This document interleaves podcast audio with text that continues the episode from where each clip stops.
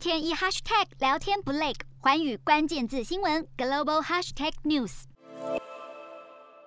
国际间又传出有国家要员遇刺身亡，是现年六十九岁的英国保守党国会议员严敏时，十五号在英格兰东南部选区会见选民的时候被刺杀身亡。可能有部分的国人对他是有印象的，因为严敏时在二零一五年曾经访台，如今传出噩耗，让许多人是非常震惊。而警方持续侦办案件之后，也发现嫌犯他曾经被转到反恐专案，却从来是没有引起情治单位的关注。而警方是依据恐怖主义法逮捕现年二十五岁的嫌犯，他是索马利亚裔的英国公民，父亲曾担任索马利亚总理的顾问，而嫌犯曾经被转到了反恐专案，这是一项针对具有激进化风险者的官方反恐方案。但是他参加这项方案的时间并不长，所以没有引起军情五处的关注，这可能也是导致这起悲剧发生的原因之一。瞄准新南向商机，剖析东南亚发展。我是主播叶思敏，每周五晚间九点记得锁定，看见新东协就在环宇新闻 MOD 五零一中加八五凯播二二二及环宇新闻 YouTube 同步首播。